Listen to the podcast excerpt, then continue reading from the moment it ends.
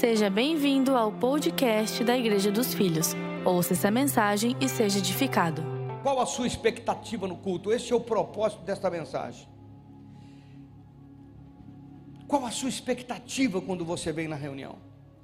Uma coisa tem me preocupado, eu sou de gerações, eu passei por algumas fases da igreja, desde o tempo do dente de ouro, do cai não são e tantas outras coisas, eu vivi algumas fases. Hoje, é, eu dou graças a Deus por essa geração nova que entende a linguagem de hoje, aplica ela, atualizada. Mas eu tenho percebido que as pessoas têm perdido a expectativa quando vão na reunião, quando vêm à reunião. Qual é a sua expectativa? A palavra dessa noite é que você volte a ter expectativa quando vem numa reunião presencial que você tenha expectativa quando vai num grupo de crescimento, que você tenha expectativa quando você assiste, que está assistindo em casa sentado no sofá, você tenha expectativa de receber algo de Deus, de acontecer algo na sua vida. Precisa ter essa expectativa, ter expectativa, porque quando você tem expectativa, ela muda, alguma coisa acontece em seu favor.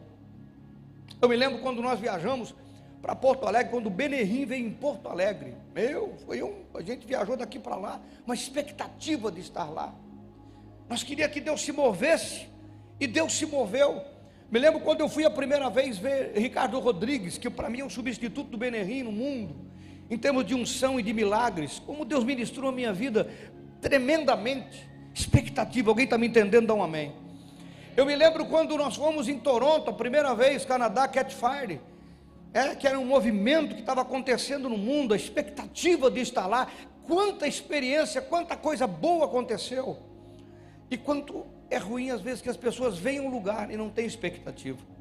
Você sabe que tinha uma multidão que seguia Jesus, mas nem todos recebiam, porque tinha uma multidão que era curiosa, tinha uma multidão que estava lá para criticar e tinha uma multidão que estava lá para receber. A expectativa que te traz o ambiente é que vai gerar aquilo que vai acontecer na sua vida. E a geração, eu tenho percebido que as pessoas têm acostumado a vir a estar numa reunião só para cumprir uma agenda religiosa só para dizer eu fui na reunião, eu estive na reunião, eu participei da reunião. Ninguém pode falar nada porque eu estava na reunião. Alguém está me entendendo? Dá um amém. Eu me lembro de um tio, quando era criança, é? ele ia na igreja, igreja católica, e ele então sentava lá no último banco, enquanto o sacerdote estava fazendo a missa, que é tudo decorado, naquela época era tudo decorado, hoje tem um movimento diferente. E ele estava lá. Enquanto o, o, o sacerdote estava fazendo a prática, ele abria o jornal e começava a ler o jornal. Ele lia o jornal na hora da missa.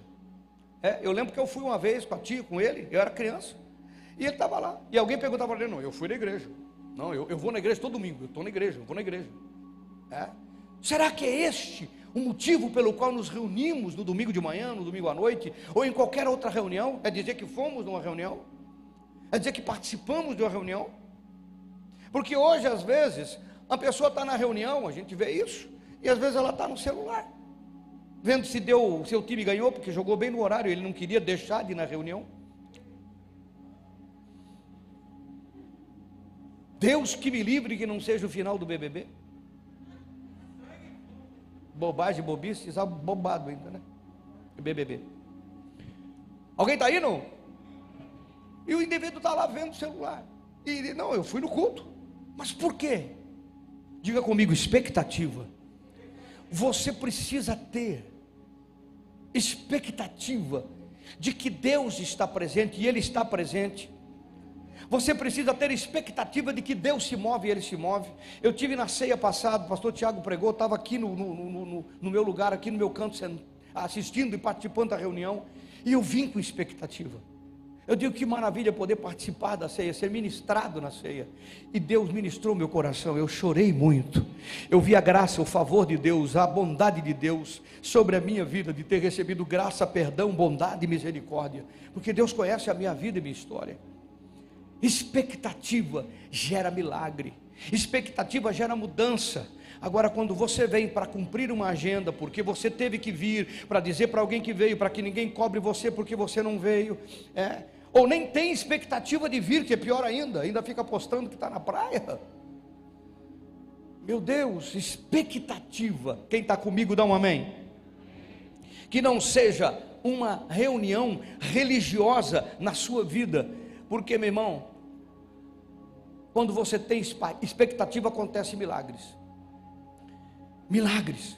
Deus pode fazer algo na sua vida aqui hoje, nessa reunião, que pode mudar todo o curso da sua vida.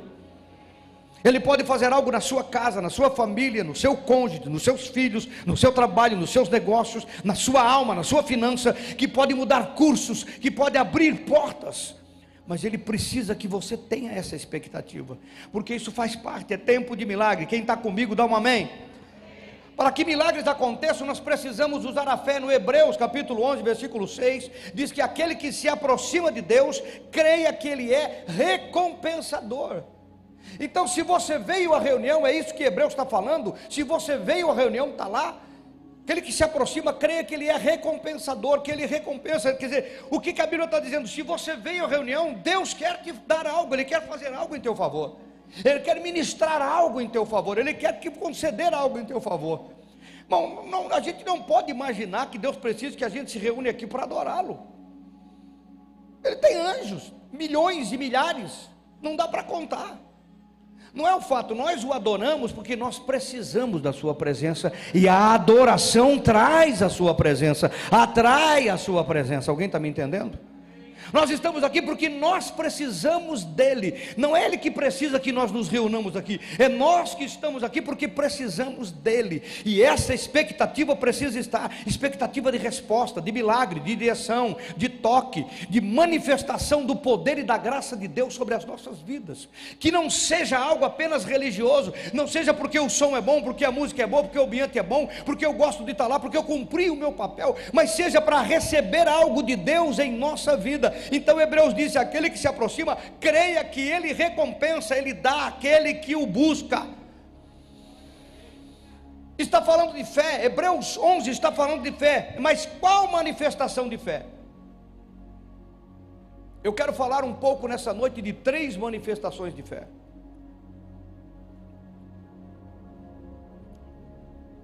Três, três manifestações de fé: a fé proativa, a fé reativa e a fé terceirizada.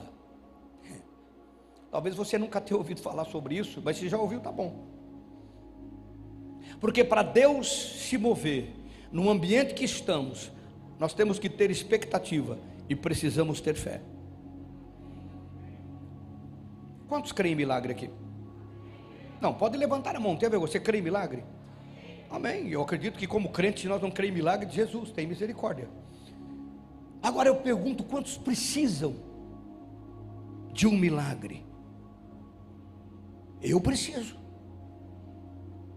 Seja financeiro, seja físico, seja espiritual, seja familiar. Quantos precisam que Deus faça algo sobrenatural em favor da sua vida? É disso que eu estou falando. É disso que eu estou falando. Nós precisamos do mover de Deus e viemos da reunião como se isso não tivesse que acontecer hoje. Nós precisamos do sobrenatural de Deus e viemos à reunião como se tivéssemos que voltar com aquilo que estamos precisando, como se Deus não tivesse presente ou como se Ele não quisesse fazer. E a Bíblia fala desses três tipos de fé, que é a fé proativa. Eu vou falar da primeiro da proativa. É a fé que antecipa, que provoca uma resposta de Jesus e ela traz Jesus em favor da nossa causa. A fé proativa, ela traz o sobrenatural, ela invoca, ela provoca, ela faz com que Deus se mova em nosso favor quando nós temos uma fé proativa. Eu sei que a fé proativa, é eu falei de manhã, não dá para explicar. Eu não posso definir como é que ela é na vida de pessoas. Aí eu poderia dizer, não, o crente já amadurecido, o cristão já que tem conhecimento, que já tem experiência, mas tem crente amadurecido com experiência que não tem fé proativa. Que já tem anos de igreja e tem gente nova que mal começa a caminhar na fé, já tem uma fé proativa. Isso a Bíblia nos mostra. De, eu, eu trouxe dois exemplos na Bíblia de cada situação. O primeiro deles é de uma mulher, está em Mateus capítulo 9. Uma mulher que devia ser uma mulher bem na sociedade, porque a Bíblia diz que ela tinha fluxo de sangue, ela gastou todo o seu dinheiro e a medicina de então não pôde resolver o seu problema. Fluxo de sangue para uma mulher na época era algo horrível, para o povo judeu pior ainda. Todo mundo sabe que uma mulher com fluxo de sangue não tinha intimidade com o esposo, é uma mulher que considerada na cultura da época uma mulher imunda, não podia se misturar. Era um caos na vida daquela mulher, ela sofreu, sofreu, sofreu. E essa mulher, a Bíblia fala que ela determinou algo no seu coração. Ela disse lá no seu coração, Mateus capítulo de número 9, versículo 21. Ela determinou algo no seu coração. Ela disse: Eu vou até a reunião da igreja dos filhos, porque Jesus está lá. E quando eu chegar lá, se eu conseguir tocar, quando eu tocar, olha lá, porque dizia consigo mesma: se eu apenas tocar nas vestes dele, eu ficarei curada. E ela ficou curada, a Bíblia fala, não vou ler todo o texto. Agora compreenda comigo o que, que motivou essa mulher a sair de casa e dizendo: Eu vou na igreja, eu vou no culto, e quando eu tocar na veste dele, eu, irmão, 12 anos com fluxo de sangue, medicina desenganou, não tinha mais o que fazer, e ela saiu de casa determinada: Hoje é o dia da mudança da minha vida. Quisera Deus você saísse da sua casa e dizendo: Hoje é o dia da mudança da minha vida, eu não vou voltar sem que o Senhor manifeste o seu poder em favor daquilo que eu preciso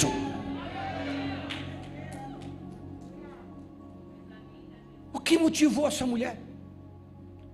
O que incentivou essa mulher? O que fez essa mulher ter tamanha ousadia, determinar tamanha coisa? É como se você dissesse: Eu vou sair de casa, hum, e quando eu chegar lá, se eles cantar aquele hino, é o dia que Deus vai fazer um milagre. É como se alguém dissesse: Eu vou sair de casa, e se eu sentar naquela cadeira onde todo mundo senta, mas ela vai estar vazia, eu vou receber o milagre. Eu vou sair de casa, mas se for o bispo que for pregar este domingo, não estou sabendo, eu vou receber o milagre. É o bispo. Alguém está aí não? Uau! A Bíblia diz que ela tocou em Jesus. E quando ela tocou em Jesus, Jesus disse: Alguém me tocou. Os discípulos olham para o outro. A multidão te toca, te oprime, te, te aperta. Ele disse: Não, não, não. Alguém me tocou diferente. Você já pensou em sair da sua casa determinado a mudar a sua história? Às vezes nós queremos que alguém faça, e, e essa é outra fé que eu vou tratar, mas eu estou tratando da fé proativa, é algo sobrenatural, está em você, você tem esse direito, você tem esse direito. Deus se move quando você se move com esta fé. Que possamos crescer, cada um de nós, para ter essa convicção e não ficarmos carregando o fluxo da nossa dificuldade, o fluxo dos nossos problemas, o fluxo que está anos conosco, atrapalhando a nossa vida, e dizer: hoje é o dia da mudança. Uau. Alguém dá um glória a Deus aí, irmão? Meu Deus! Um outro personagem aqui extraordinário também, que tem uma fé proativa, que nos mostra uma fé proativa, é aquele indivíduo no caminho, na entrada de Jericó. Livro de Marcos, capítulo 10, aquele cego. O cego está lá, mendigo, pedindo esmola, e de repente ele ouve um barulho de multidão. Ah, que multidão é essa? Não, multidão. Eu digo, e o que, quem é que está passando? Ele pergunta que ele não enxerga, só ouve zum, zum, zum. E alguém diga para ele: é Jesus que está passando. Irmão, o cara é um mendigo, irmão. Alguém para para falar com o mendigo? Jesus está passando. Ele disse: o quê? Jesus está passando agora aqui, tá? Ele começa a gritar. Ele não ouviu uma mensagem, que nem a mulher, não ouviu uma mensagem, não foi uma pregação, não foi uma oração, não houve uma convocação, não tinha uma corrente, foi do nada, estava passando a multidão, não foi o dia marcado. Não tinha um dia marcado. Alguém está Alguém tá entendendo que Deus está ministrando nessa noite? Não tinha dia marcado. E de repente, quando ele viu que Jesus estava passando, ele começou a gritar: Jesus, filho de Davi.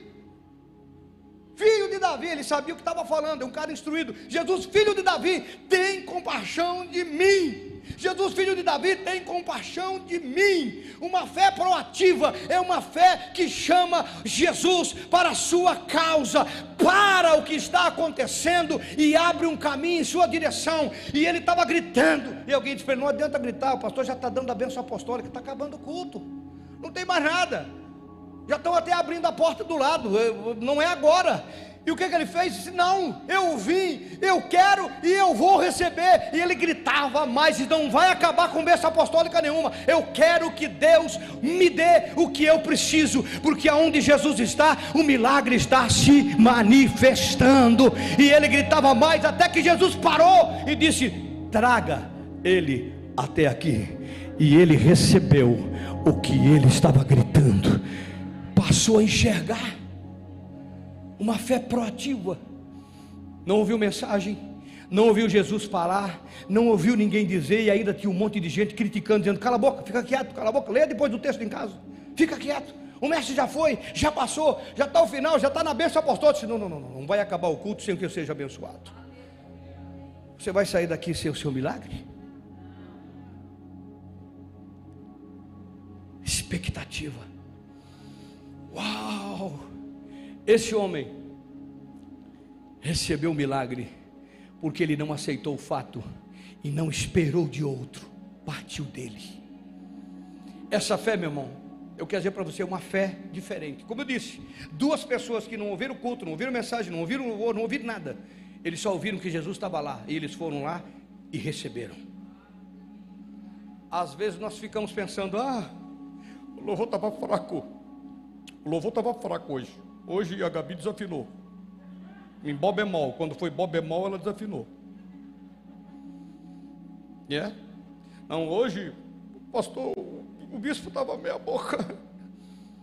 O pastor Tiago não estava inspirado hoje. Às vezes nós queremos criar situações, arrumar situações, arrumar motivos, ao invés de dizer eu não aceito o fato. Jesus está presente e eu quero o meu milagre. A outra fé é a fé reativa. Essa é a proativa, que se antecipa. A fé reativa é aquela fé que reage. Ela precisa de uma meta, ela precisa de uma tarefa, ela precisa ser ativada para ser completada. Eu me atrevo a dizer que a maioria da fé que permeia a vida dos crentes nos dias de hoje e por muito tempo é a maioria da fé que é usada nos dias de hoje. Diga de passagem, meu irmão, que é a fé que permeia as igrejas evangélicas, que é a fé que, por isso que tem tanta corrente, tanta campanha, campanha do lenço ungido, campanha do cajado, campanha da espada, campanha da flor que tira, que atrai o mal olhado, campanha do sal, campanha das urnas, campanha do manto, da travessa na cruz, passa por dentro, nada no Rio Jordão, leva a areia para casa, tem campanha para tudo quanto é coisa, tem ou não tem?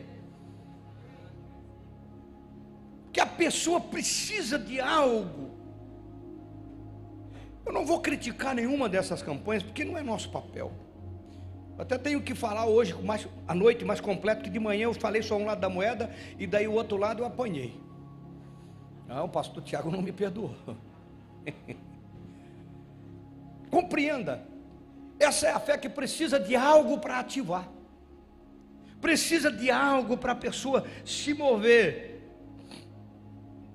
Eu não sei porque existe tanta atração nesse sentido, mas muita fé é ativada assim.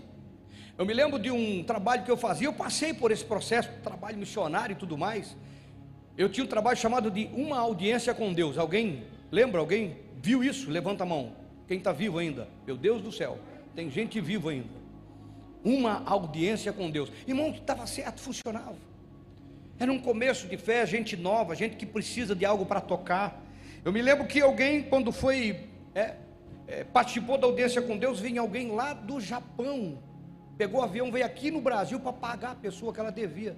recebeu uma dívida. Não é do Jalopão aqui, no, no Mato Grosso, é Japão mesmo. Pegou o avião, veio pagar a conta aqui. Ela contou o testemunho e de outros milagres que a gente viu. Essa é a fé reativa, que precisa de algo para que ela se manifeste. O triste disso aqui, irmão, dessa constatação, é que muita gente é manipulada por causa disso. Muita gente é manipulada por causa dessa situação. Muita gente fica refém dessas coisas e ficam, às vezes, até sendo explorada. Porque o fato não é usar um objeto, porque os, os aventais do apóstolo Paulo eram levados para as pessoas e elas eram curadas, e os demônios saíam. A Bíblia fala que as pessoas é, elas corriam para que a sombra do apóstolo Pedro, como a minha, passasse sobre elas, e se elas faziam isso, porque o milagre acontecia. Eu não tenho nenhum problema. O problema é que as pessoas são manipuladas, são levadas a uma escravidão de um ciclo vicioso, dependendo só disso, e o pior ainda, são exploradas, porque se fosse só a manifestação disso em favor do ser humano, não tem problema. O problema é que daí vem o lado financeiro. Quem tem oferta vem na frente e pega o cajado. Quem tem oferta pega, leva, leva o baú, leva, é, leva a espada. Alguém está me entendendo? Dá um amém. Este é um fato. A nossa igreja, a fé, ela é ativada pela palavra que você está ouvindo. Nossa igreja, a fé, ela é ativada pela pregação, é ativada pelo louvor. Como eu sou muitas vezes ministrado aqui pelo louvor, ela é ativada é por é, é metas que nós colocamos em prol de crescer a igreja, ela é ativada por aquilo que nós determinamos, por palavra profética que tem aqui na frente, por palavra profética que tem online, ela é ativada de muitas formas. E na quinta-feira nós temos um trabalho também que ativa, mas com muita seriedade e muita responsabilidade. Mas essa fé, pessoas são ativadas desta forma. Esta fé é uma fé também que existe, é a fé proativa. Muitos de nós, a grande maioria, tem uma fé proativa. É, ela precisa ser ativada. Quero trazer dois exemplos. Que o primeiro é outro cego. Veja que um cego gritou, recebeu. Agora teve um outro cego aqui no livro de João, no capítulo 9, em que Jesus estava andando com seus discípulos, e daí os discípulos viram um cego de nascença, e os discípulos perguntaram: Jesus, quem pecou? Foi ele que pecou ou foram seus pais que pecaram? Olha a conversa dos discípulos. A crença daquilo que traz estigma sobre a vida das pessoas. O estigma de achar que eu estou pagando, que é maldição, que é maldição hereditária. Você já ouviu sobre tudo isso? O estigma de achar que é, é Deus pesando a mão, é Deus que está trazendo, é porque o meu pai fez isso, minha mãe fez isso, agora eu estou colhendo isso. Os discípulos estavam tratando disso. Jesus olhou para eles e Olha, nem ele pecou, nem os seus pais pecaram. Aconteceu isso para que se manifeste nele a glória de Deus. E quando ele estava falando isso com os discípulos, perto do cego, o cego escutou, porque ele tinha que ter escutado, para ele aceitar o fato da proatividade, aonde a pessoa é desafiada a ter um comportamento para que o milagre se complete. E a Bíblia diz que Jesus cuspiu no chão, vamos lá, Marcos, João capítulo 9, versículos 6 e 7. Dito isto, cuspiu na terra e tendo feito lodo com saliva, aplicou aos olhos do cego. Alguém dá um glória a Deus?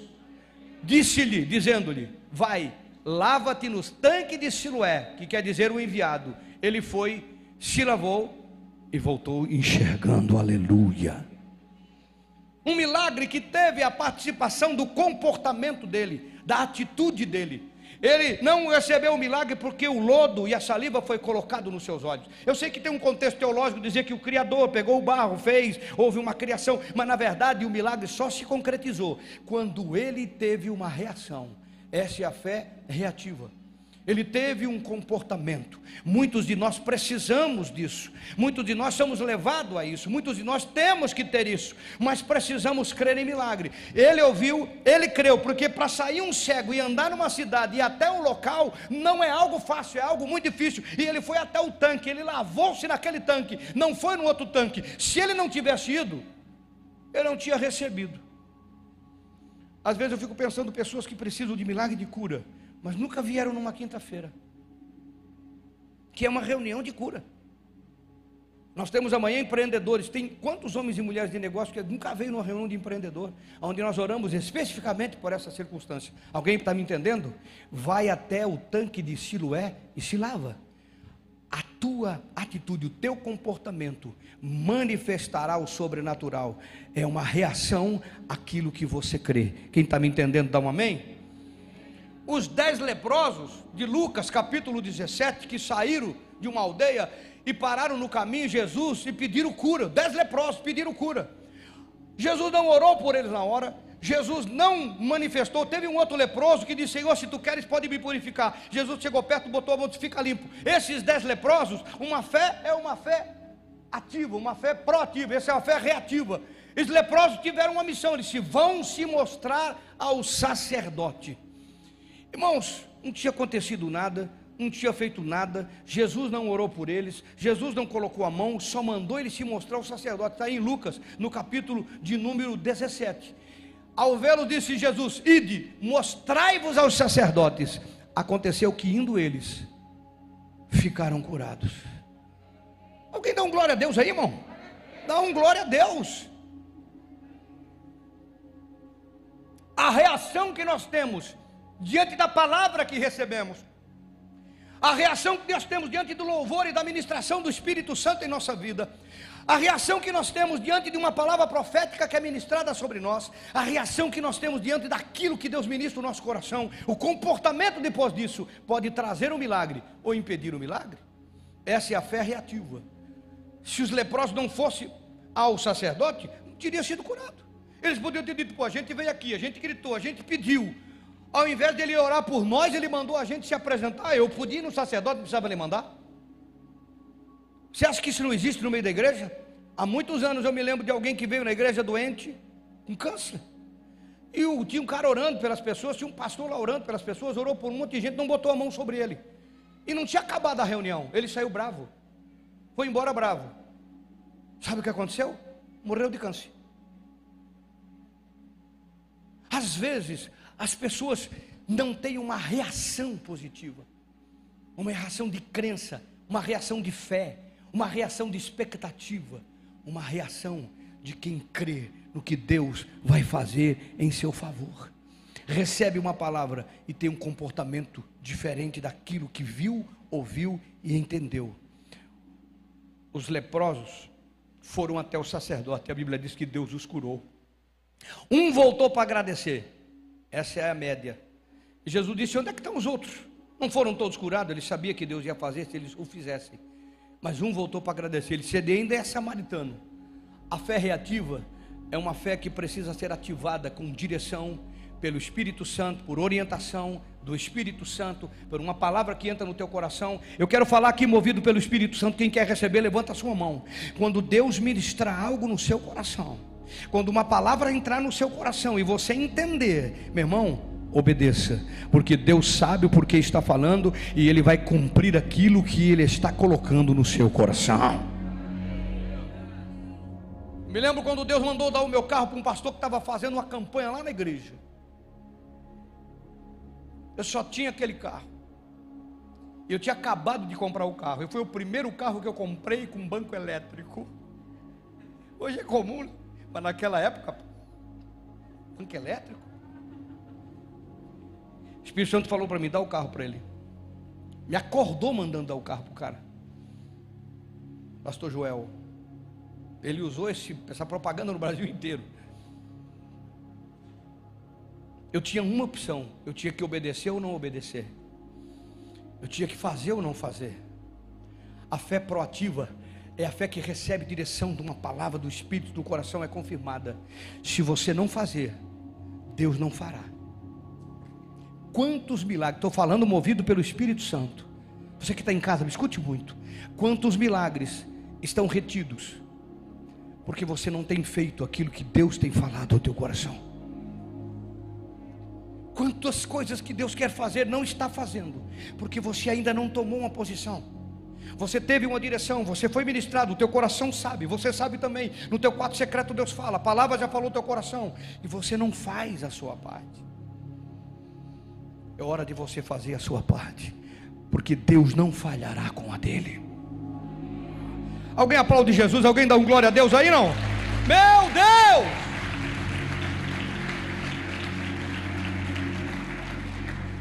A fé terceirizada. A fé terceirizada é para aquela pessoa que está debilitada espiritualmente. Alguns até estão incrédulos já. E outros estão debilitados, e outros não têm condições, outros estão no início da conversão, precisam de uma fé terceirizada. Então eles precisam que alguém creia por eles. Imagina o que eu estou falando para você. Alguém precisa crer por eles. Alguém precisa acreditar no lugar dele. Isso é bíblico. Nós estamos falando aqui, eu vou mostrar para você. Cada um eu trouxe só dois exemplos. Alguém precisa crer por eles. Esta é a fé do ministro, de quem está pregando. Ele está pregando. Às vezes a pessoa não crê, não sabe nada, ele vai lá, coloca a mão, fala e Deus opera. Não é a fé da pessoa que recebeu, é a fé da pessoa que ministrou. Às vezes é a fé do ministro, às vezes é a fé do líder do grupo de crescimento, às vezes é a fé do irmão, às vezes é a fé de alguém que está de fora ministrando, do irmão mais velho mas é a fé de terceiro, é a fé terceirizada. Alguém que está recebendo, esta é a fé de irmãos que estão fazendo por irmãos que precisam, estão acompanhando a pessoa, estão acompanhando a sua luta e a sua fé ir lá ajudar quando a pessoa pede ajuda. Alguém está me ouvindo? Dá um amém aqui, irmão. Esta é a fé de Marta e Maria, lá no livro de João, no capítulo 11. Quando mandaram dizer para Jesus: Olha, o teu amigo Lázaro está doente. Jesus ficou três dias, levou quatro e de volta da pergunta e da ida do Jesus deu quatro dias. Quando Jesus chegou lá, Lázaro estava morto enterrado. O que você vai fazer por um morto enterrado? É? Marta correu e disse: Pô, senhor, se o senhor tivesse aqui, ele disse: Eu sou a ressurreição. Eu sei, no último dia, não. Onde é que está Maria? Mandou chamar Maria. Maria veio e disse: Olha, eu sou a ressurreição. O que, que Lázaro podia fazer? Nada, estava morto, não tem como responder. Mas algo precisava ser feito e alguém precisava crer no que Jesus estava falando. E como que ela manifestou a fé delas? Ele disse: Tire a pedra. Marta disse: Senhor, cheira mal, faz quatro dias que ele está morto. Tira a pedra. E elas tiraram a pedra. Elas creram no lugar de Lázaro. Elas tiraram a pedra. E quando elas tiraram a pedra, Jesus disse: Lázaro, sai para fora. E o morto ressuscitou. Aleluia. Alguém pode crer por alguém. Diga: alguém pode crer por alguém. Está lá no capítulo 11 de João, versículo 39, 40, 41. Alguém pode crer, disse, então ordenou Jesus, tirai a pedra, e disse Marta, o morto, ele já cheira mal, são quatro dias, respondeu Jesus, levantando os olhos, disse ao Pai: Eu te dou graças porque tu me ouves em tudo. E ordenou Lázaro: Sai para fora. Quando você se propõe a crer por alguém que é mais fraco, e quando que você não tem condições, busca de alguém que tem mais, o milagre também se move em favor da sua vida. Você está entendendo o que eu estou falando? Expectativa. Você pode vir com a fé proativa você pode vir com a fé de reação daquilo que vai receber, e você pode vir esperando que alguém manifeste fé em teu favor, seja aqui, seja no GC, seja em qualquer união. O fato é que Deus se move dessas maneiras, e Ele quer se mover em favor da sua vida. Quem está aí dá um glória a Deus, meu irmão. Meu, olha aqui, a fé dos quatro homens, um livro de Marcos, Jesus estava numa casa, a casa estava toda cheia, não conseguia chegar ninguém, era multidão, e quatro homens pegaram um paralítico que não tinha condições de chegar onde Jesus estava, eles queriam entrar, não dava, e eles subiram no telhado, eles descobriram a casa, eles tiraram o telhado onde Jesus estava, e eles desceram o morto até a presença de Jesus. Agora vê o que a Bíblia fala, irmão. Estou falando de fé terceirizada. Olha o que a Bíblia fala no livro de Marcos, no capítulo de número 29 e 24. A Bíblia diz que Jesus olhou, olha lá, e imediatamente. Não, não, desculpa. É 9 e 24 de Marcos. É Marcos 2,5, desculpa, I'm sorry.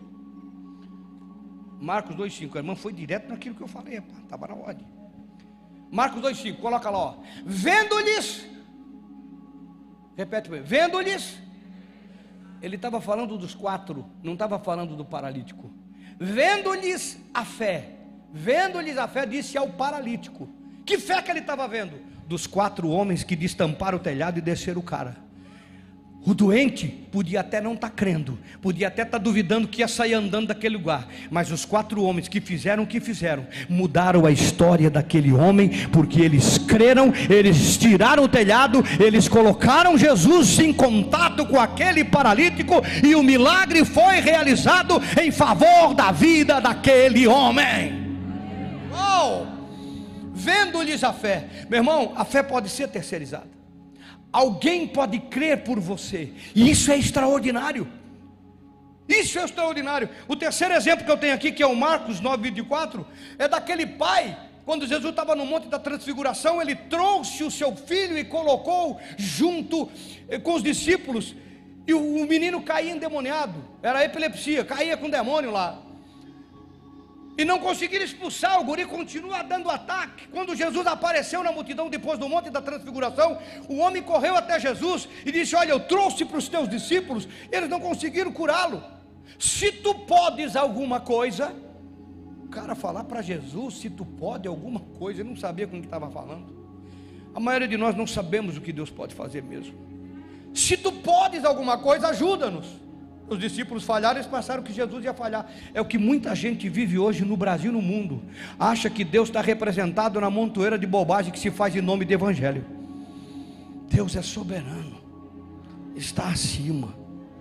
É Deus, continua sendo Deus. Como diz a canção, se ele fizer ou não fizer, ele continua sendo Deus. Meu irmão, a Bíblia diz que Jesus olhou para ele: se tu podes crer, tudo é possível ao que crer. Ele entendeu que o problema estava com ele, ele não tinha fé. Eu falei de fé terceirizada. O pai estava fazendo fé para o filho, agora ele já estava terceirizando a fé para Jesus, já era dois: uma fé terceirizada e terceirizada de novo. Aonde, no Marcos 9, 24, o homem responde pedindo ajuda, imediatamente o pai do menino exclamou com lágrimas: Eu creio, ajuda-me na minha falta de fé. Explica teologicamente para mim. Eu creio, falta de fé. Você não entendeu? Vou falar de novo. Eu creio, falta de fé. É eu entrar num salão e me diz, me dá um pente para mim, por favor, uma escova de cabelo. Uma pessoa vai olhar, diz, como assim, escova de cabelo? Explica. Às vezes eu falo brincando com as pessoas, digo, demorei porque eu tive que secar o cabelo. Aí começa a rir, está rindo do quê? Da minha esposa. Deixa eu acabar de falar, né? Mas nesse caso aqui, se eu creio, ajuda na minha falta de fé. Que crer e falta de fé é o que a maioria das pessoas precisa entender. Você diz que crê, mas é uma coisa cultural, folclórica. É melhor você humilde e dizer: Eu preciso que alguém creia por mim. Sabe que muitos milagres não acontecem na vida das pessoas? Muitas respostas não vêm, porque elas ficam se sustentando no orgulho de dizer eu não. É muito difícil nesses anos todos que eu prego e lido com pessoas, alguém dizer, pastor, eu não tenho fé. Pode falar com quem for, o mundo está caindo. E diz, irmão, crê. Não, eu creio, eu creio. Não, eu creio. Não, eu creio. Não, eu creio. Não, eu creio, mas não, eu creio. O homem está dizendo, eu creio. Mas ele entendeu que ele precisava da fé de Jesus para acontecer o um milagre na vida do seu filho.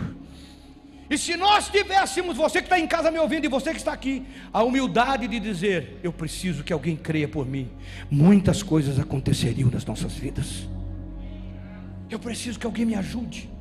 Eu preciso que alguém creia por mim. Eu preciso que alguém faça uma intercessão. Eu preciso que alguém seja quatro homens descendo eu até a presença de Jesus, fazendo aquilo que eu não consigo. Eu preciso que alguém creia no meu lugar, para que aconteça o milagre daquilo que eu preciso. Eu preciso que alguém creia na humildade.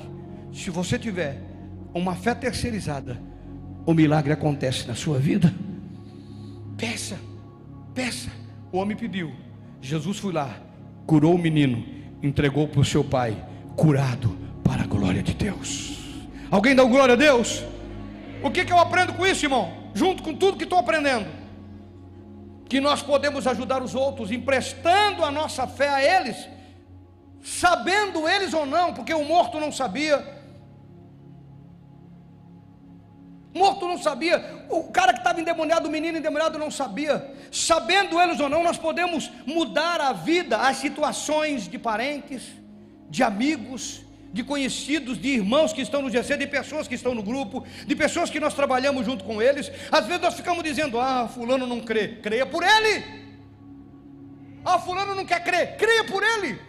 A Bíblia está te dizendo que você pode crer no lugar dele e Deus vai fazer na vida dele aquilo que você crê e ele vai ser alcançado, vai ser mudado. Deus vai mudar filho, vai mudar cônjuge, vai mudar casamento, vai mudar situações, vai mudar famílias, vai mudar recursos. Ele vai se mover com o sobrenatural, porque você estará emprestando a sua fé sobrenaturalmente para ele. Uau! Livro de Ezequiel, capítulo 22, 30, o Senhor fala: Quem vai se colocar na brecha? Olha lá, ó. Busquei entre os homens alguém que tapasse o muro, se colocasse na brecha perante mim, a favor dessas pessoas. Deus está esperando que você creia seu pai vai se converter, que você creia, seu cônjuge vai se converter, que você creia, seu filho vai se converter, que você creia, seu amigo, seu colega vai ser tocado pelo poder de Deus, que você creia, alguém vai ser curado. Não espere que ele creia, creia você, porque você pode emprestar a sua fé. Uau! Alguém pode dar um glória a Deus? A verdade, irmão, é que nós precisamos crer. Hebreus 13:8 diz que Jesus é o mesmo hoje isso quer dizer que o que ele fez, ele continua fazendo, ele quer continuar fazendo, é onde ele está, ele quer estar fazendo. Venha com expectativa. Se Hebreus 13:8 diz que ele é o mesmo, quando você vem com expectativa, aonde ele está presente. E o livro de Mateus, no capítulo 18, versículo 20, diz: "Aonde estiver dois ou três, ali eu vou estar, no GC, na reunião, na grande reunião, em qualquer reunião, que o nome dele é invocado e honrado, ele vai estar presente. E se ele está presente, vai acontecer milagres manifestações, poder sobrenatural. É isso que nos motiva a estar reunidos aqui no domingo de manhã, de noite, nas nossas reuniões semanais e nos nossos grupos. É Deus se movendo em favor daqueles que creem. Aleluia. Se você não tem expectativa, porque não entendeu ou não sabia, que Ele quer nos atender e nos ajudar em todas as nossas necessidades passe a ter a partir de hoje. Não venha no domingo à noite, nem de manhã, nem em qualquer reunião, não venha no seu GC, só para achar que é uma roda de chimarrão, de amigos. É um culto. O GC é uma reunião onde você pode orar, e não importa o que seja.